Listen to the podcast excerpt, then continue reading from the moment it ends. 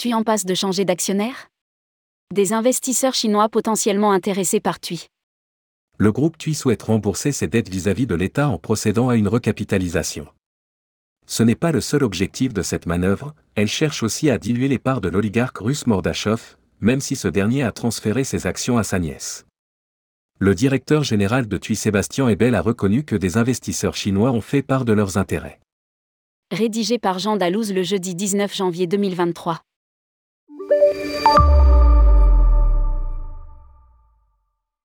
Pendant qu'en France des acteurs comme Air France cherchent à se désendetter, suite au Covid, en Allemagne TUI est en passe de finaliser cette opération. Le groupe allemand annonce qu'il remboursera l'ensemble de ses créances contractées auprès de l'État. Ce dernier avait apporté 4,3 milliards d'euros pour aider le numéro 1 mondial du tourisme à tenir durant cette période délicate. Nous rembourserons tout ce que nous avons reçu, a déclaré le PDG Sébastien Ebel, à nos confrères du Media Welt. L'enjeu étant d'effacer les 2,1 milliards d'euros de crédits accordés par le groupe bancaire public KfW, afin que TUI devienne complètement indépendant. Et pour réussir cette périlleuse mission, le patron de TUI entend convertir certains fonds en actions et aussi faire entrer de nouveaux actionnaires au capital. TUI, des investisseurs chinois, potentiellement intéressés. Une assemblée générale est prévue le 14 février 2023. Durant l'événement, une augmentation de capital doit être décidée pour valider le refinancement du remboursement de la dette.